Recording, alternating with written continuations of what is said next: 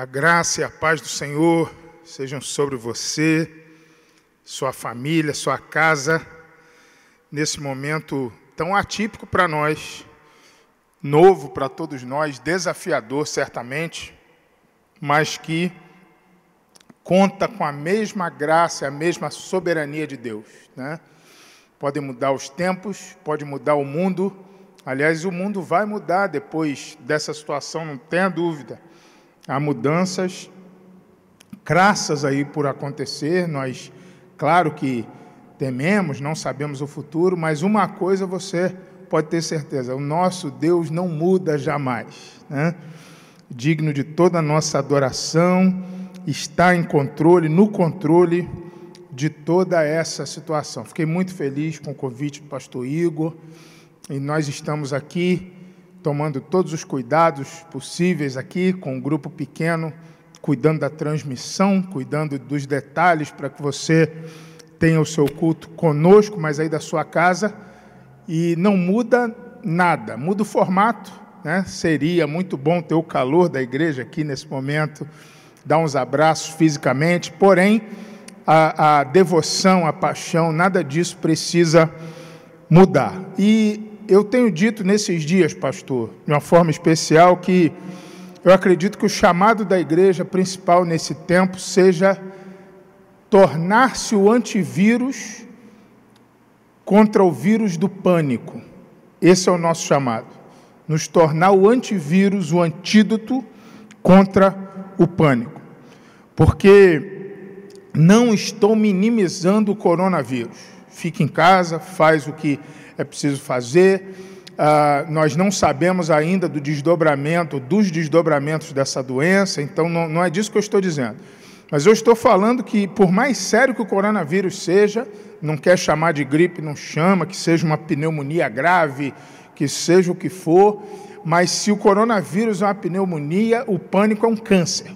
O pânico é pior do que o vírus. O pânico, ele enrijece a, a, a musculatura da igreja, ele deixa a igreja travada, é, sem ação, e deixa o povo com medo, sem ação, sem reação, sem esperança, e não há nada pior do que isso, é pior do que o vírus. E a igreja tem esperança. A Escritura nos diz que se a nossa esperança em Cristo se limita apenas a esta vida, nós somos os mais infelizes de todos os homens. A igreja sabe onde está indo. Ainda que o mundo acabasse num vírus, que eu não creio que seja o caso, pelo menos ainda, mas ainda que fosse o fim físico da humanidade, nós sabemos onde estamos indo. Portanto, a igreja não tem o direito ao pânico e a igreja tem o dever de lutar contra o pânico, de ser o antídoto contra o pânico nessa hora em que a mídia, por exemplo, já se encarrega disso, em que tem político em ano de eleição tentando se enaltecer em torno do pânico. Não, nós somos o antídoto disso, a antítese disso. E glória a Deus por esse chamado, e nós vamos abraçar esse chamado e fazer isso com excelência, lutar contra o pânico, pregar contra o pânico. Abra a Bíblia comigo, segundo Reis, capítulo 4, do verso 1 ao verso 7. Segundo Reis 4, uma história do profeta Eliseu, segundo Reis 4, de 1 a 7. Será esse o texto da nossa meditação nesta noite. Segundo Reis 4, de 1 a 7. Diz assim: certa mulher, dos, das mulheres dos discípulos dos profetas, clamou a Eliseu, dizendo: Meu marido, teu servo, é, morreu. E tu sabes que ele temia ao Senhor, e é chegado o credor para levar os meus dois filhos para lhe serem escravos. Eliseu lhe perguntou: Que te hei de fazer? Dize-me, que é o que tens em casa? Ela respondeu: Tua serva não tem nada em casa, senão uma botija de azeite. Então disse ele: Vai, pede emprestadas vasilhas a todos os teus vizinhos, vasilhas vazias, não poucas. Então entra e fecha a porta para sobre ti e sobre teus filhos, e deita o teu azeite em todas aquelas vasilhas. Põe a parte a que estiver cheia. Partiu, pois, dele e fechou a porta sobre si e sobre seus filhos. Estes lhe chegavam as vasilhas e ela as enchia. Cheias as vasilhas, disse ela a um dos filhos: Chega-me aqui mais uma vasilha. Mas ele respondeu: Não há mais vasilha nenhuma. E o azeite parou. Então foi ela e fez saber ao homem de Deus. Ele disse: Vai, vende o azeite paga a tua dívida, e tu e teus filhos vivei do resto. Vamos orar?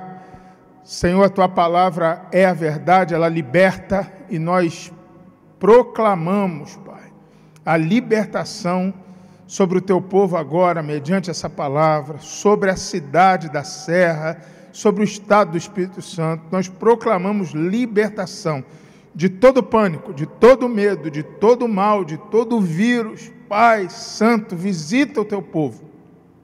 Se manifesta com poder, graça, autoridade, mediante a palavra. Pai, apesar da nossa pequenez, do nosso demérito, faz-se presente entre nós agora de uma maneira inconfundível, que nas casas mesmo, de pijama mesmo, se saiba que o Senhor é Deus sobre essa situação e o toque do teu Espírito Santo seja tão palpável que fique claro que foi o Senhor mesmo o pregador da noite. É a nossa oração. No nome de Jesus. Amém. Amém. Amém. Glória a Deus. Glória a Deus. É, é uma guerra que nós estamos vivendo agora.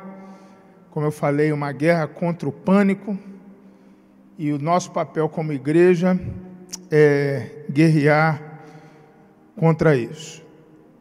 Nesses dias de clausura, isolamento social, pode dar o um nome bonito que você quiser, quarentena, uh, algumas descobertas têm sido possíveis. Eu fiz algumas descobertas e conversando com amigos, conversando com gente, vendo relatos pela internet, eu acho que todo mundo tem descoberto algumas coisas durante esse período.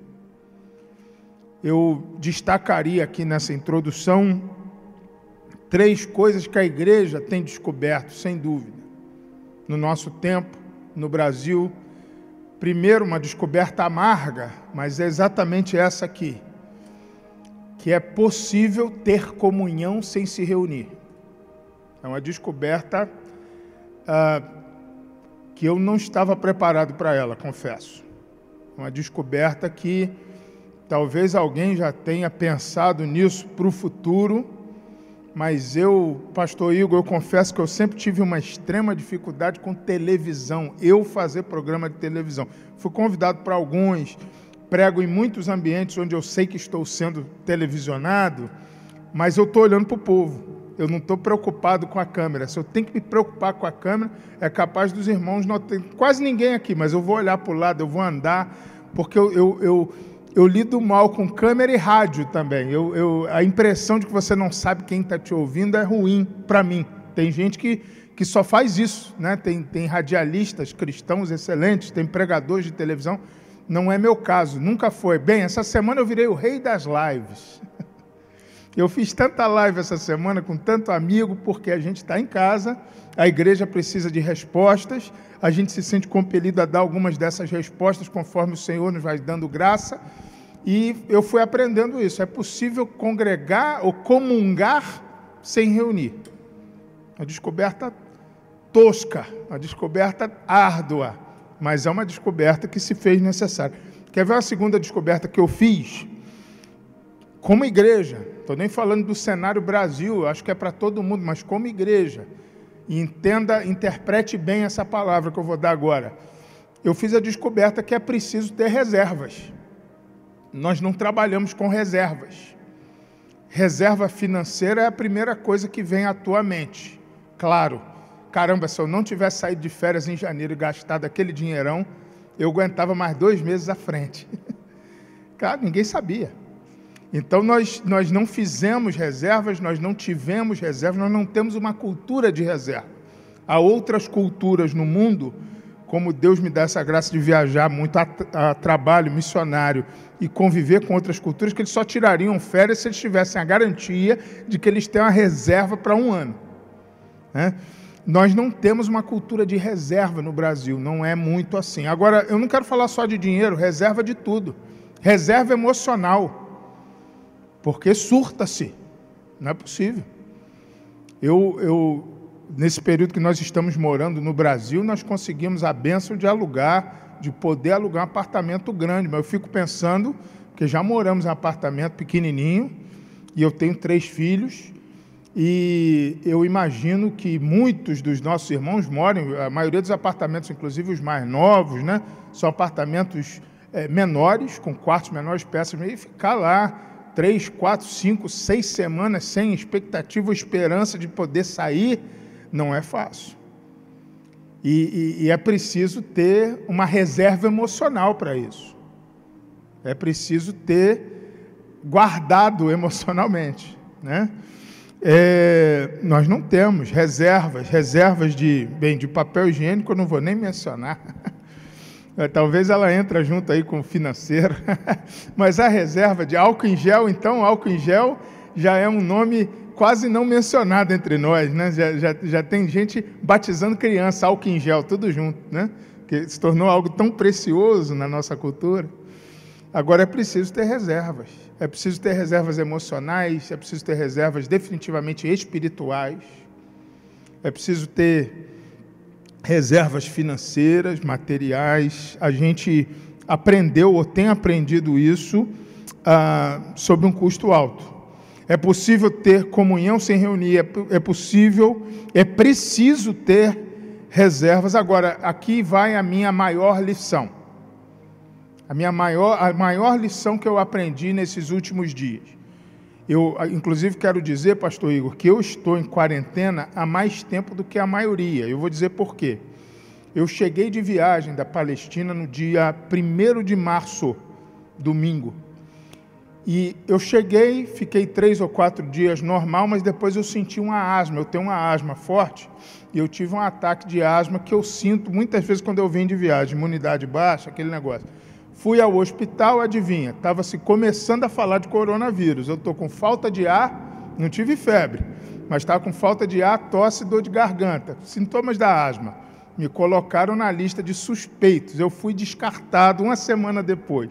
Demorou oito dias para chegar o meu resultado. Mas eu estou em quarentena desde o dia 5 ou 6 de março, porque eu fiquei de quarentena antes de todo mundo. Quando eu fui liberado da quarentena, o Brasil entrou em quarentena. Aí eu tive que entrar por causa dos filhos, porque menino não vai para a escola, aquele negócio todo. Então, é, é, eu quero dizer que eu tô, estou mais uh, especialista em quarentena do que a maioria. E, e, nessa uma semana, sem saber se eu tinha doença, eu estava no quarto mesmo. Nem com a família eu interagia muito. Agora, a maior lição que eu tive nesses dias todos foi sobre a falibilidade dos planos do homem. O, os planos do homem são falíveis, mas os de Deus jamais serão. Nenhum plano de Deus pode ser frustrado, diz a Escritura. Deus não foi surpreendido em absolutamente nada, mas eu fui. E conviver com isso é osso. Por quê? Porque a gente tem plano, porque a gente faz plano eu, eu não tenho conversado com o pastor Igor há muito tempo, somos amigos, mas nós não temos conversado sobre planos, mas tem igrejas no Brasil de outros amigos que o cara tinha planos de mudar de prédio dois meses para frente, e agora? Ele não sabe nem se vai ter recurso para pagar o próprio prédio menor. O cara tinha um plano de comprar um terreno, o cara tinha um plano de contratar um outro pastor assistente, porque a igreja está crescendo, precisava ampliar o ministério. Aí todos os nossos planos ficaram em banho-maria. Eu estaria no Oriente Médio agora, nesse momento. Eu viajaria de novo no dia 21 agora de março. tenho ido para campo missionário praticamente todos os meses esse ano, a trabalho. Não fui e não sei quando eu vou. Não sei quando será possível outra vez adentrar um aeroporto, pegar um avião, voar. Por todos os países onde eu trabalho estão fechados de fato. Você não entra neles, impossível. Posso até conseguir sair do Brasil, mas entrar onde eu tenho que entrar, não vou entrar. Então não tenho qualquer estimativa de consertar. Então os meus planos estão no zero nesse momento, no limbo absoluto. Eu simplesmente tenho que ficar respondendo: eu não sei, eu não sei, eu não sei. Nós estamos esperando um visto americano sair, uma renovação de visto para voltar. Os consulados estão fechados. Quando? Eu não sei. Papai, quando? Não sei, filha. E esse sentimento é brabo. Mas a igreja inteira, do Brasil inteiro e do mundo inteiro, está tendo que conviver com esse fato de que os nossos planos são falhos, mas os de Deus jamais serão. A falibilidade dos planos do homem. E é interessante que muitos de nós tínhamos nos esquecido disso, porque muitas vezes o ministério estava dando muito certo. Aí os nossos planos estavam tudo. O que não dava 100% certo, dava quase 100% certo. A gente continuou planejando, a nossa vida estava toda redondinha. Aí acontece um shutdown global desse. Aí fica provado que o coração do homem pode até traçar planos, mas a resposta certa dos lábios vem do Senhor. Aprendemos muitas coisas, muitas coisas esses dias. Eu destacaria essas três na minha própria vida. Eu aprendi a ter comunhão sem congregar ou sem reunir. É até engraçado, minha esposa está aqui e nesses dias que eu estava no quarto parado, sem poder é, conviver nem com as crianças, muito aquele negócio dos metros de distância, eu só saía do quarto de máscara para ir pegar alguma coisa na geladeira, aí voltava para o quarto, ficava no quarto o dia inteiro. Aí ela ia no quarto, às vezes, levar um negócio para mim, um remédio até. Aí eu falava assim: eu falei com fulano, geralmente um colega de seminário que estudou comigo 22 anos atrás e que eu nunca mais falei com ele. Aí ela ria da minha cara. E agora, você falou com quem? Porque eu estava retomando contato com gente que eu não fazia. Eu sou ruim de contato, não sou, pastor Igor? A gente é amigo, mas ainda bem que meus amigos me perdoam, porque eu vivo na correria. Então eu não, eu não respondo mensagem, eu sou ruim. Ah, não, nesses dias eu sou ótimo de contato. Eu aprendi a congregar sem reunir. Não tem o que fazer, você manda mensagem. Eu aprendi que dá para você se reaproximar de pessoas à distância. Nós todos temos que aprender isso. Segundo lugar, eu tenho aprendido que é preciso ter reservas. E todos nós fomos surpreendidos nisso. Talvez as igrejas agora vão, quando a coisa normalizar, em nome de Jesus, vai ser em breve, mas falar sobre educação financeira, reserva financeira, reserva emocional, tornem-se assuntos que começam a ser priorizados entre nós. Porque nós vimos, nesse momento, que como igreja brasileira a gente precisa estar preparado para ficar desempregado, a gente precisa estar preparado para puxar em nosso tapete, a gente precisa estar preparado para o shutdown. Em terceiro lugar, eu aprendi e tenho aprendido sobre todas as coisas que os nossos planos são falíveis, mas os de Deus jamais serão frustrados. E glória a Deus por isso. E esse texto aqui? Vamos falar do texto um pouquinho. Nós estamos falando de uma família que passou por uma situação de caos. Não foi um vírus, mas foi uma morte. Uma senhora, mãe de dois meninos, é o que o texto nos dá de informação, e ela chama o profeta Eliseu. E ela diz ao profeta: Meu marido, teu servo, morreu. O que nos faz deduzir que ele era um dos profetas da equipe do Eliseu. Ele era um pastor auxiliar do Eliseu. Ele era alguém que confiou no Eliseu e caminhou com Eliseu. E como desde aquele tempo o profeta não tem reserva, quando ele morreu, ele deixou a família ali sem uma previdência, infelizmente comum também na nossa realidade. Mas como se não bastasse deixar sem suprimento, ele ainda deixou uma dívida. E o problema agora é o seguinte: nós estamos falando de uma cultura machista em que só o homem trabalha. A mulher tem dois filhos, a, idade deles não me é revelada pelo texto, mas vamos chutar que eles sejam jovenzinhos, adolescentes, pré-adolescentes, não sei. Esses meninos, eles não são só os filhos da mulher, não tem uma, apenas um vínculo afetivo aqui, um laço familiar. eles são também o ganha-pão dela. A mulher não trabalha, o marido morreu. Eles são aqueles que sustentariam a casa dali para frente, que dariam a garantia da provisão para ela. Perder os filhos também era morrer de fome. Esse debate que nós vivemos hoje sobre o que, que deve ser feito, a clausura total, a, a, a, a quarentena vertical ou horizontal, pois é, aqui é o seguinte: se levarem meus filhos, eu morro de fome. E o credor é um vírus. O credor não tem coração aqui, não. Ele não tem aquele, poxa vida, mas é uma mãe, né? Vou dar, pelo menos vou deixar aí uns anos, até os meninos têm condição de trabalhar, eles me pagam que o pai deve. Não, não tem isso. Eu quero os meninos. Vão, vai pagar com eles, eles serão meus servos, escravos. Não tem conversa. Aí ela leva o problema ao profeta. Profeta, e agora? O que, que eu faço? Ela não é insubordinada, ela não está dizendo que a culpa é dele, mas ela o vê como homem de Deus. E aí? O vírus está batendo na minha porta. Nós estamos em quarentena em casa, mas é com medo de sair na rua para os meus meninos serem tomados de mim. A gente está preso dentro de casa por segurança, só que o credor bateu a porta agora. Nós não temos para onde fugir. O que, que eu faço? Com quem que eu converso? A pergunta do profeta é emblemática. Primeiro ele pergunta assim: que te hei de fazer? Que é uma espécie de uma pergunta retórica. O que, que eu faço com você? Mas depois ele vai e, e lança uma segunda pergunta. Ele diz: me, me diz aí, o que, que você tem em casa? Eu acho emblemática a pergunta dele, porque eu confesso que não seria a minha primeira pergunta. A minha primeira pergunta, eu acho que é a pergunta que quase todo mundo faria. Ela está me apresentando um problema. O que, que eu preciso para resolver o problema? dimensionar o tamanho do problema. Quanto que é a dívida? De quanto a gente está falando? Porque a gente pode estar tá falando de um negócio que, embora para a senhora seja gigantesco, dá para chegar.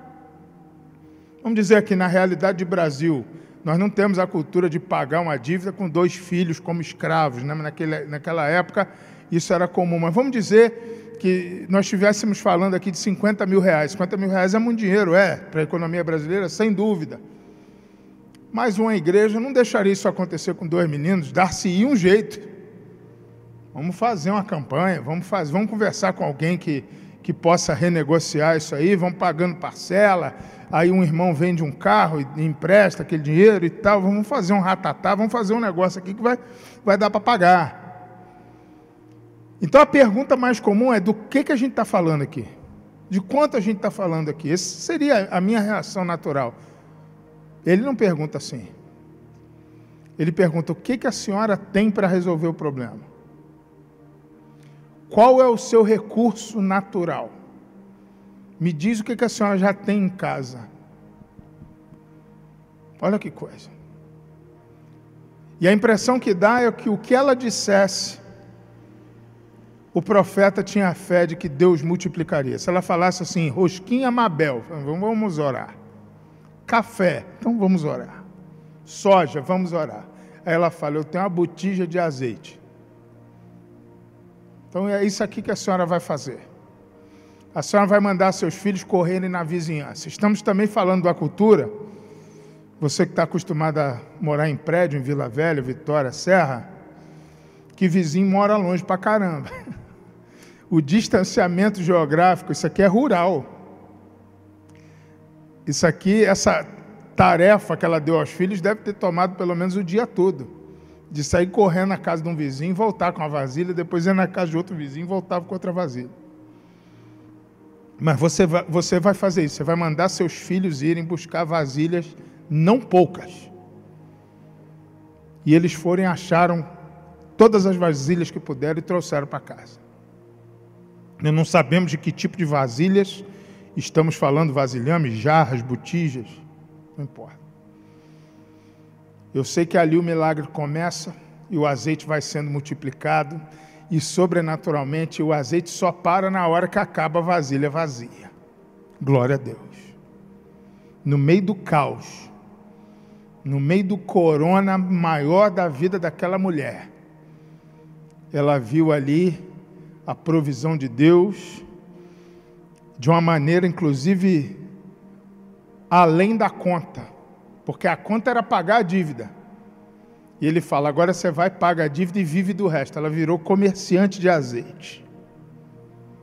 Ela virou businesswoman, mulher de negócios. Nada disso estava no projeto, mas Deus tem esse, esse hábito abençoado de nos surpreender, e glória a Deus por isso, de nos dar além da medida, muito além do que pedimos ou pensamos. O pedido era para pagar a dívida. O projeto aqui foi um sustento, ela podia pagar a dívida e continuar batendo cabeça para sustentar dois meninos, já não é? Aqui não, ela virou empresária. Que coisa maravilhosa. Eu acredito, pastor Igor, que tanto jogo pode reverter com essa situação que nós estamos vivendo, que gente que agora está vendo só o caos vai ser surpreendida com aquilo que jamais planejou. Você está orando para pagar a conta e Deus vai te dar além da conta. Em nome de Jesus. Está orando para honrar os compromissos. E Deus vai te dar um jeito inusitado de você jamais pensaria se não fosse essa benção desse coronavírus. Glória a Deus por isso negócios, ideias, propostas, projetos. Mas essa é a história. E como eu falei que eu descobri algumas coisas nesses dias de caos, o que será que esse texto nos ajuda a descobrir? O que será que essa mulher descobriu no caos dela, no caos da sua família, no seu corona particular aqui? quais as descobertas que nós temos no texto acerca da graça e da presença de Deus no meio do nosso caos. É disso que nós temos que falar, gente. Do pânico a televisão já está falando. A gente tem que falar o que, que dá para a gente descobrir, extrair nesse momento como oportunidade. Então, eu quero apontar aqui para três coisas rápidas para a gente orar por isso. Você mesmo em casa ao fim desse momento, você vai se ajoelhar e orar junto comigo, e nós vamos dedicar esse momento ao Senhor, pedir forças a Deus para nós sermos esses agentes contra o pânico em nome de Jesus. Mas olha comigo aqui, três descobertas que eu vejo no texto que essa mulher fez e que nós fazemos e que eu acho que você precisa guardar no seu coração nesse momento de caos. Primeiro lugar, a solução do caos pode ser algo que sempre tivemos por perto. A solução do caos pode ser algo que sempre esteve ali, que sempre tivemos por perto. É interessante, eu, eu gosto dos detalhes no texto bíblico, esse diálogo do, do profeta com a mulher é um diálogo muito bacana, porque eu, inclusive, eu, eu sou do Rio de Janeiro, como meu sotaque denuncia, e tem umas, umas figuras de linguagem, umas formas de falar que são típicas das regiões. Né? Aqui no Espírito Santo, o capixaba não consegue falar uma frase sem perguntar não tem no final. Eu não sei o que não tem? Eu não sei o que lá não tem? Ou então pocando, né? Está tá pocando, a igreja está pocando. A coisa boa ou ruim é pocando. No Rio de Janeiro a gente tem várias dessas, né? No Rio de Janeiro tem uma, uma, uma frase que eu cresci ouvindo, e que eu não entendia muito bem o que, que significava, mas ela é uma figura de linguagem, não é uma retórica só, que é a palavra minto. Quando você esquece de uma coisa que você estava falando, você, é, é, eu peguei dois ônibus para vir aqui, minto, três. Não é que ele tinha intenção de mentir, é uma figura de linguagem para dizer que eu me enganei. Foram, na verdade, foram três, eu esqueci do terceiro. Né? Lá em casa somos, somos quatro bocas para comer, minto, cinco, porque tem um cachorrinho. Então, essa, essa retórica. Eu imagino que se essa mulher fosse do Rio de Janeiro, ela teria dito assim: o profeta pergunta, o que, que você tem em casa? Ela falou, tua serva não tem nada. Minto, tem uma botija de azeite. Era tão irrelevante para ela que ela não se deu conta que ela tinha esse negócio lá.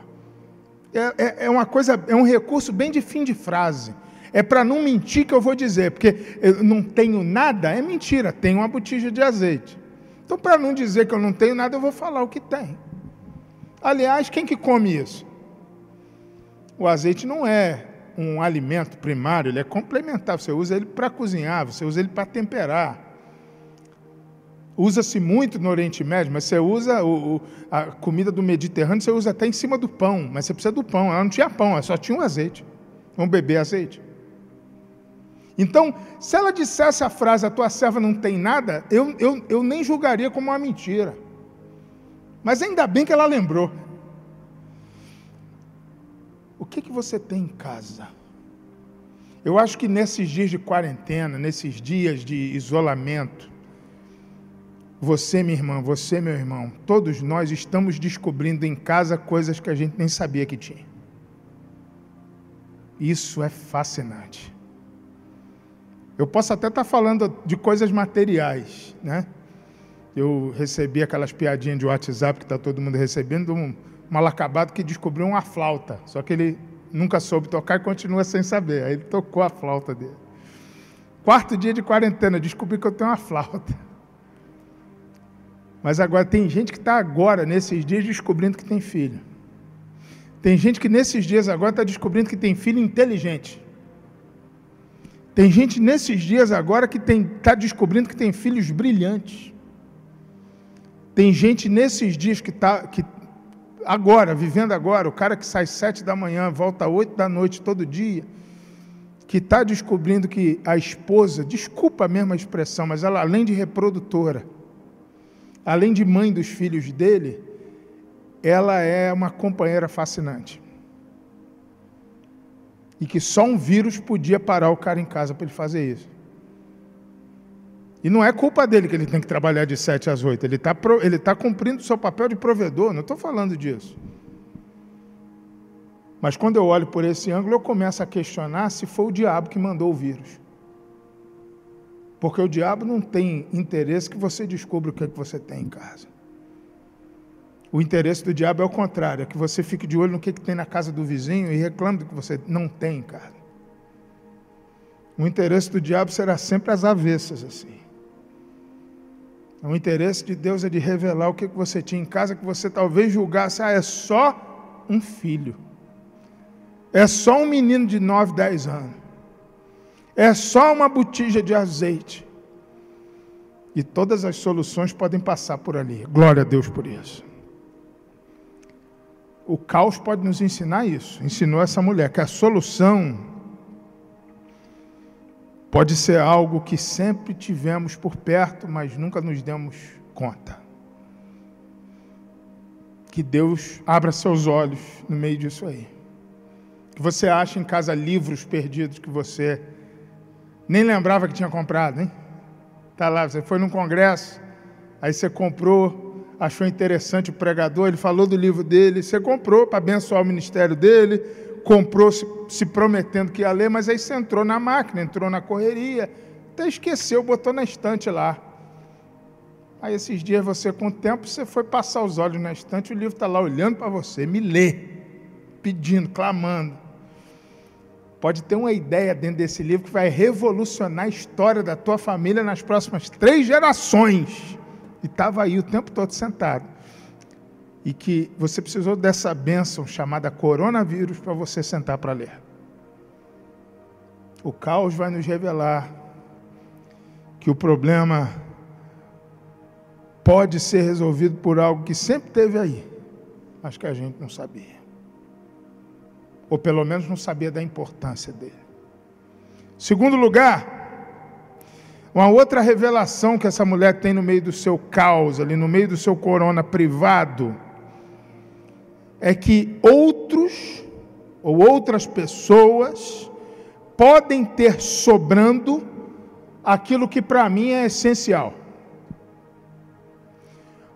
Outras pessoas podem ter jogado sobrando mesmo, aquilo que para mim é elementar. Estou falando das vasilhas no texto. Se os filhos dessa mulher localizam com vizinhos vasilhas vazias, é porque essas vasilhas estavam sem uso. Mas para aquela mulher, a vasilha era determinante da bênção. Tanto que o óleo para de fluir na hora que as vasilhas acabam. Se tivesse dez vasilhas a mais, ela teria terminado a história dez vasilhas mais rica. E claro que ela não precisava disso, porque Deus deu para ela na proporção bem maior do que a necessidade dela. Nós já vimos isso. Mas eu estou tentando te dizer que esses vizinhos tinham encostado algumas vasilhas dessas, eu imagino que elas tiveram que ser higienizadas, lavadas, porque tinha teia de aranha dela. ela estava jogada na garagem. Ela estava sem uso. E aí o vizinho cedeu justamente porque não ia usar. E para aquela mulher era chave, era crucial. Veja que nesse momento de isolamento social, não tem como você sair batendo porta de vizinho pedindo vasilha. Mas deixa eu te contar algumas aqui. Estava falando de live. Gente, eu sabia que o Instagram tinha esse recurso. Eu, eu uso, posto as coisas. Eu estava eu fiz um voto pessoal de não usar o Instagram ou de não usar redes sociais no mês de janeiro. Geralmente eu inicio o ano com jejum, mas eu não usei até semana passada. Eu fiquei completamente distante, porque não me fez falta em fevereiro. Aí agora, com essa fase da quarentena, eu falei, não, aí eu vou postar coisas, eu vou é, fazer as lives, aí eu decidi voltar. E depois que passar essa fase, é capaz de eu sair de novo, porque não fez muita falta mesmo, não. Mas eu confesso a você que eu conhecia as lives, sabia que amigos pregadores usam esse recurso, mas eu não me lembro de ter entrado em uma antes. E esses dias em casa, eu com a esposa, às vezes as crianças entretidas, a gente, eu, eu e Giovana é, vimos algumas juntos, né? Lives. Eu estou vendo live de alguns amigos. Eu confesso que eu não fico muito tempo, às vezes eu espirro para outra. Ontem mesmo à noite eu recebi uma palavra tão forte numa live, e o primeiro sentimento que veio no coração é um pastor amigo, grande amigo de uma grande igreja no Brasil, mas eu jamais entraria na live dele em condições normais. Não quero que você entenda isso como preconceito, não é? É que eu não entraria na de ninguém, eu não, não tenho esse hábito e geralmente não tenho o tempo para fazer. Eu viajo demais, quando eu estou em hotel, sozinho, essas coisas, eu vejo muito é filme. Eu, eu gosto muito de ver filme. Eu estou sozinho, eu ligo lá meu Netflix ou outra coisa. Eu não tenho o hábito de ficar no Instagram vendo live dos irmãos. Não, não, não tinha antes.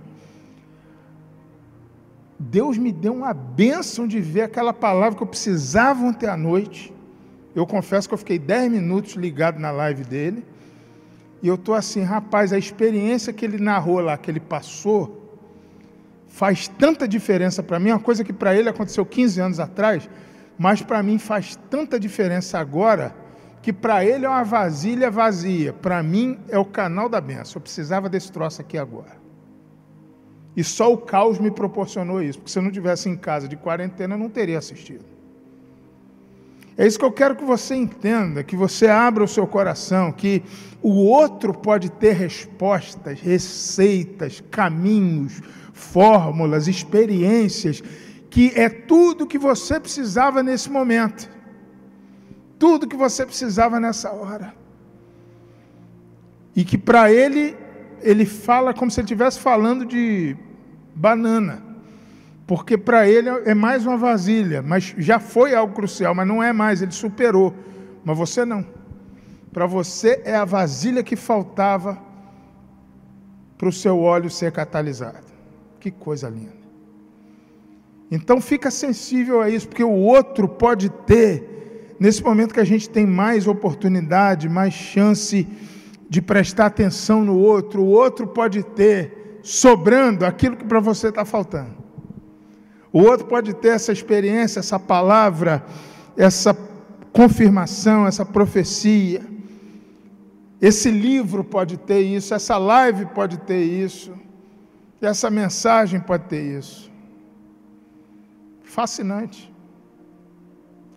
Então, eu creio que são descobertas no caos dessa mulher que nos inspiram no nosso próprio caos. Primeiro, a solução do caos pode ser algo que sempre tivemos por perto, mas talvez nunca demos o devido valor. Segundo, Outras pessoas podem ter sobrando aquilo que para mim é essencial. Para eles, não é que eles não valorizem, já teve o seu valor em outro momento.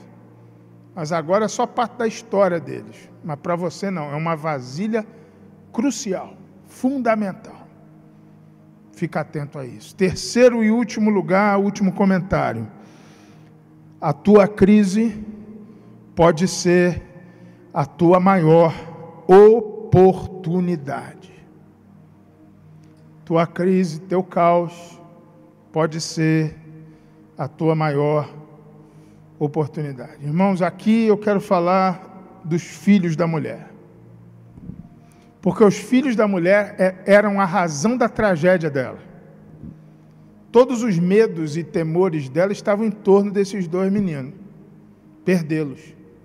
Perdê-los era perder suas garantias pessoais, era perder seus afetos. Ela é mãe. Eu não quero te dar a impressão que eu não me importo com isso no texto. Eu só mencionei que, além de mãe, ela tinha preocupação econômica também com eles. Mas perder esses dois meninos agora é perder tudo. Os meninos eram o problema dela, não que eles causassem o problema, mas o problema dela se resumia à perda desses dois meninos. Pois bem, o problema dela se torna a solução dela. O problema dela se torna o operacional da resolução do próprio problema dela. Olha que coisa.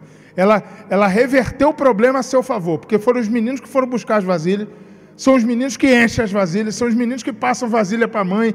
Os meninos são a máquina motora da transformação. Ela conseguiu, pela graça de Deus, reverter o seu problema em solução. O corona pode ser o teu pânico hoje, a clausura, o, o, o isolamento, pode ser aquilo que te aflige hoje, a perda do seu emprego, todos esses problemas legítimos que essa, crise global nos acarretou. Mas a tua maior solução pode estar nisso aí. Porque a melhor ideia da sua vida pode vir nesses dias. Porque você pode ser usado por Deus de uma maneira que você jamais seria em condições normais ou naturais. Então, a sua crise pode ser exatamente a mola propulsora ou articuladora da solução do momento. Que coisa linda! Só Deus que pode fazer isso aí. O que, que é o meu pânico? Meu pânico é esse lixo. Aí agora Deus torna o lixo em matéria-prima de algo fascinante. É, isso aí para mim é. Só Deus tem esse poder de reciclagem existencial. Hein? Que coisa exorbitante. Notar a forma como Deus reverte esse quadro. Meu irmão, minha irmã, estamos vivendo tempos difíceis, isso é um fato. A minha mensagem contra o pânico não é uma mensagem irresponsável de minimização do problema, não. Eu reconheço que são dias, inclusive, de incertezas e de esperança inusitada. Nós não sabemos o que acontecerá. Mas eu te dou a garantia de que Deus jamais perdeu o controle. Me resta, como igreja de Cristo, ver o que eu consigo aprender disso tudo e aplicar o que eu aprender. Com essa mulher eu aprendo que a solução do caos pode ser algo que sempre tivemos por perto. Fica mais atento aos vidros de azeite isolados na sua história, na sua família, na sua casa. O que, que você tem em casa? Às vezes a gente acha que a solução do problema é sempre algo externo ao que nós temos eu, é, eu tenho que buscar lá fora algo para resolver, já estava lá. Segundo lugar, aprende isso no caos, que outras pessoas podem ter sobrando, aquilo para você é essencial. Aprende a prestar mais atenção no que está sendo oferecido, nas vasilhas que estão sendo oferecidas. Aprende a pedir ajuda e pedir vasilha. Tem muito orgulho envolvido também. Terceiro, a tua crise pode ser a tua maior oportunidade. Quero concluir essa palavra voltando lá ao início, quando eu disse que uma das coisas que eu aprendi nesses dias, com muita ênfase, ou a principal coisa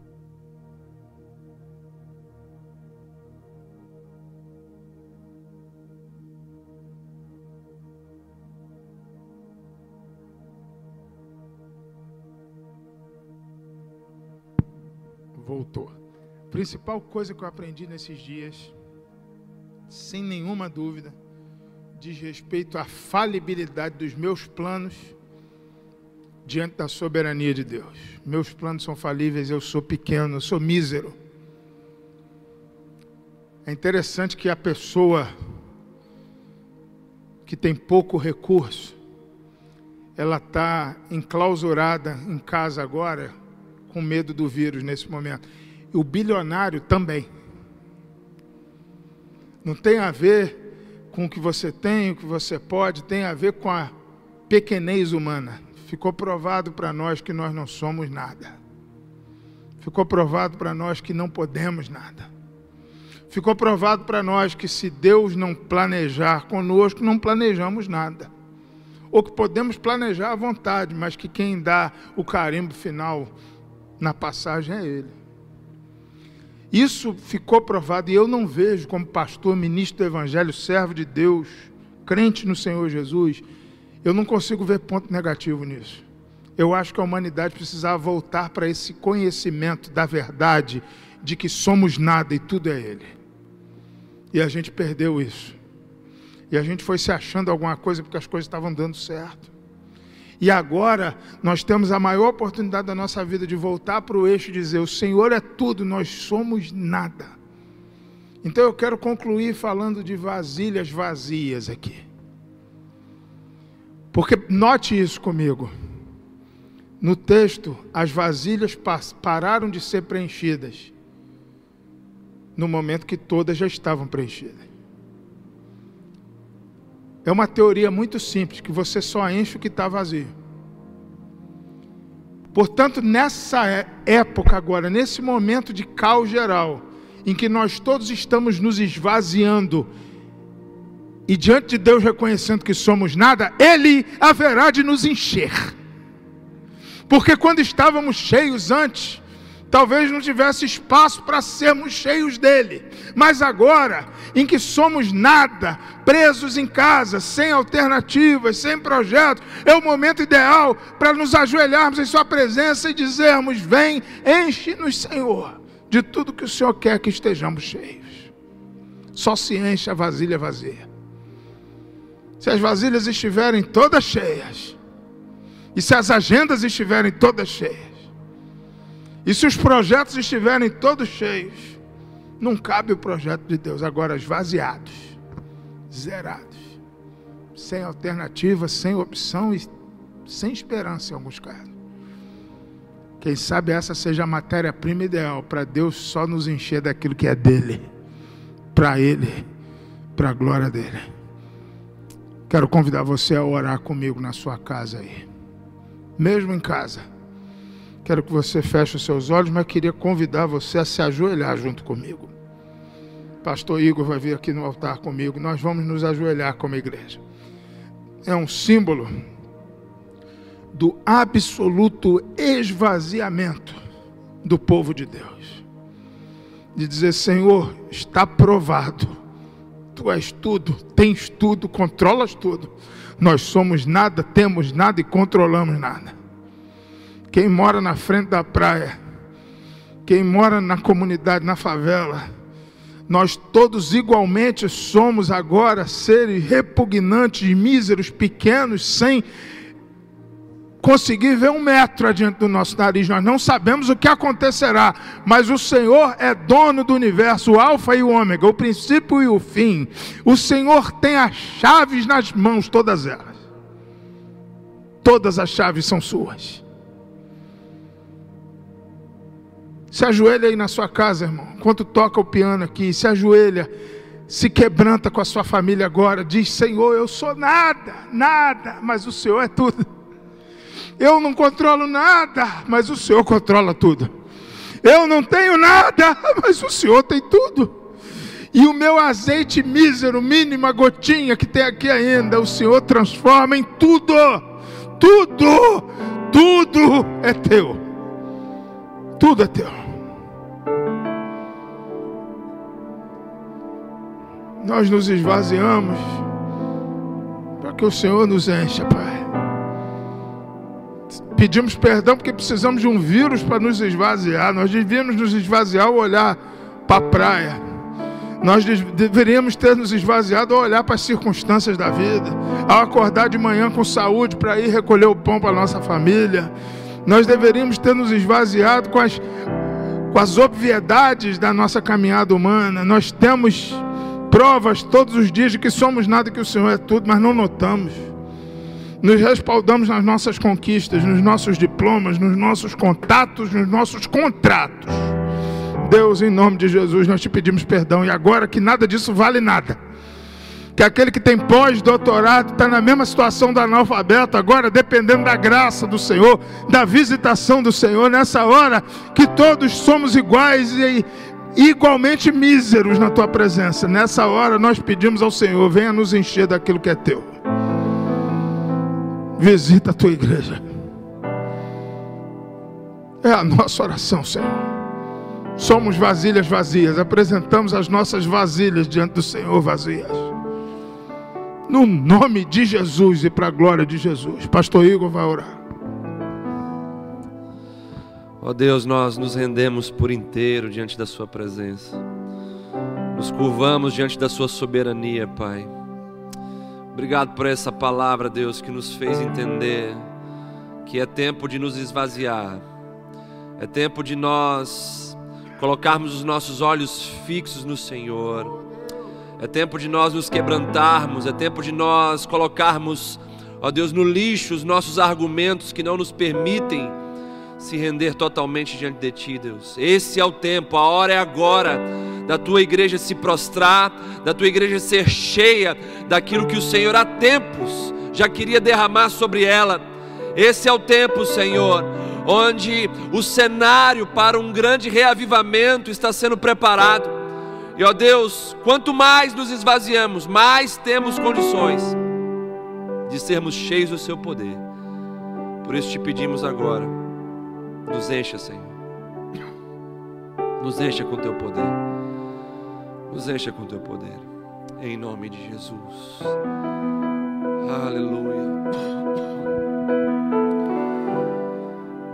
Queremos, nesse momento, agradecer mais uma vez o pastor Mário, sua esposa, que estiveram aqui conosco nessa noite.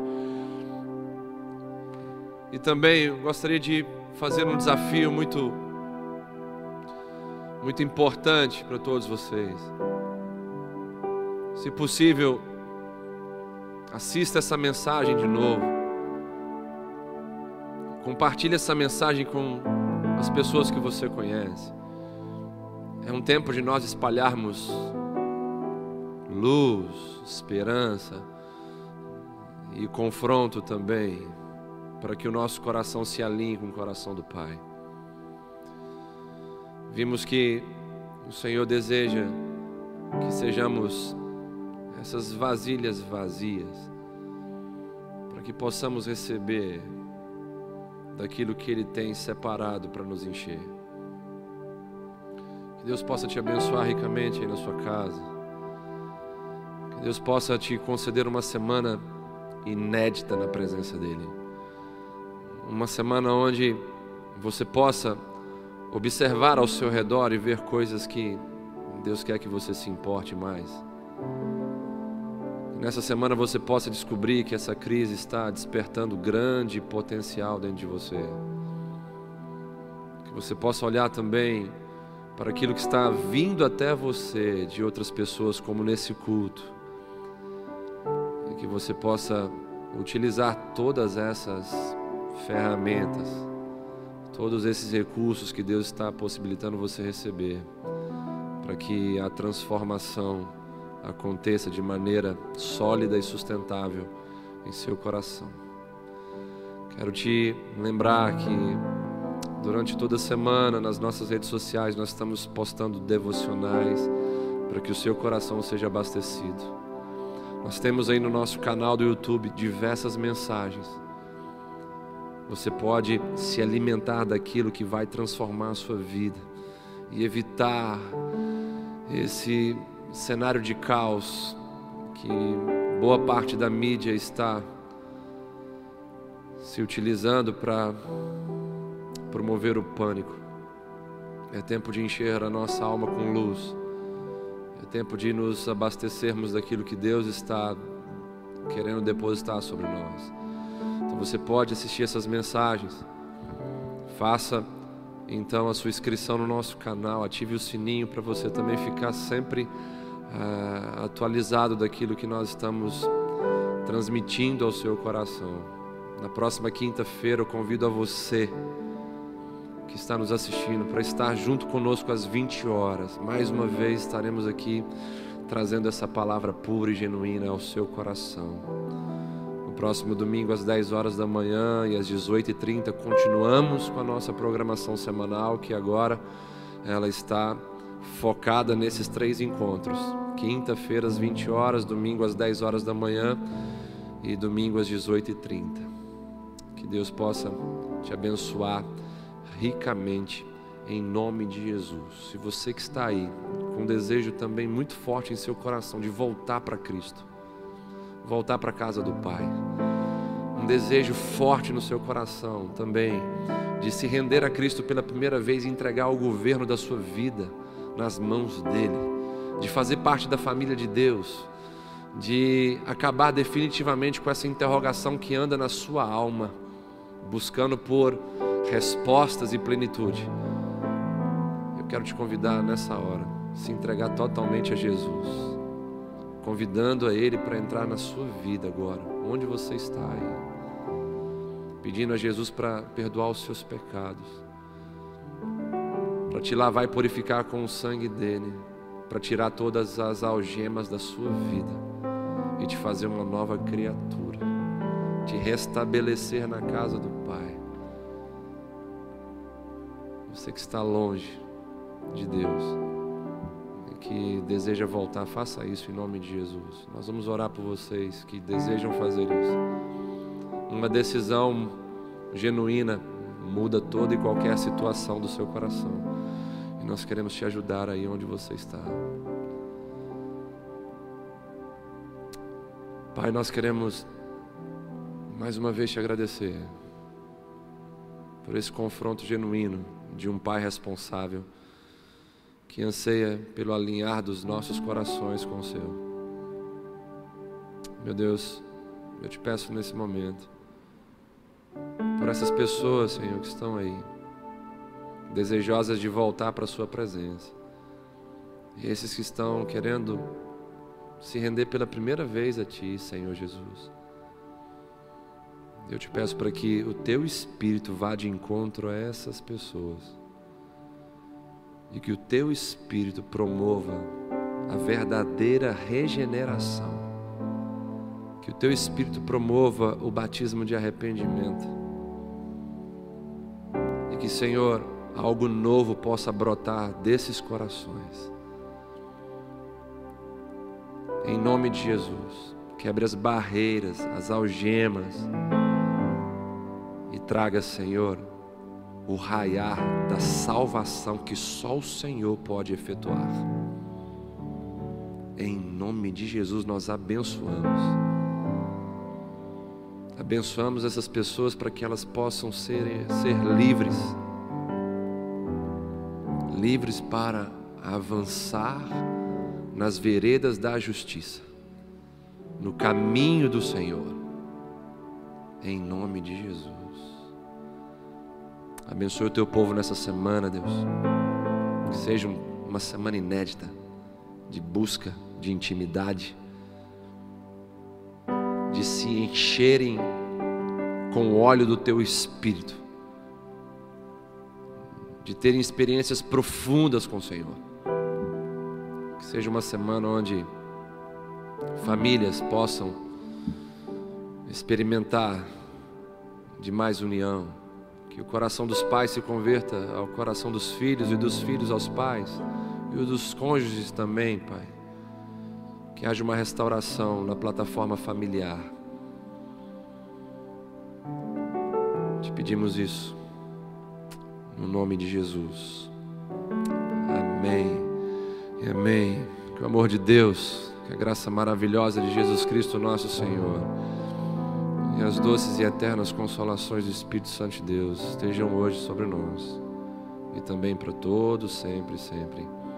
Amém e amém. Dá um abraço aí em quem está do seu lado, na sua casa, onde você está. Dê um abraço, desejo uma ótima semana. Manda um abraço virtual aí no chat para nós também. Que Deus abençoe a cada um de vocês. Compartilhe essa mensagem em nome de Jesus. Assista de novo Faça uma boa digestão desse alimento que o Pai trouxe ao seu coração nessa noite, em nome de Jesus.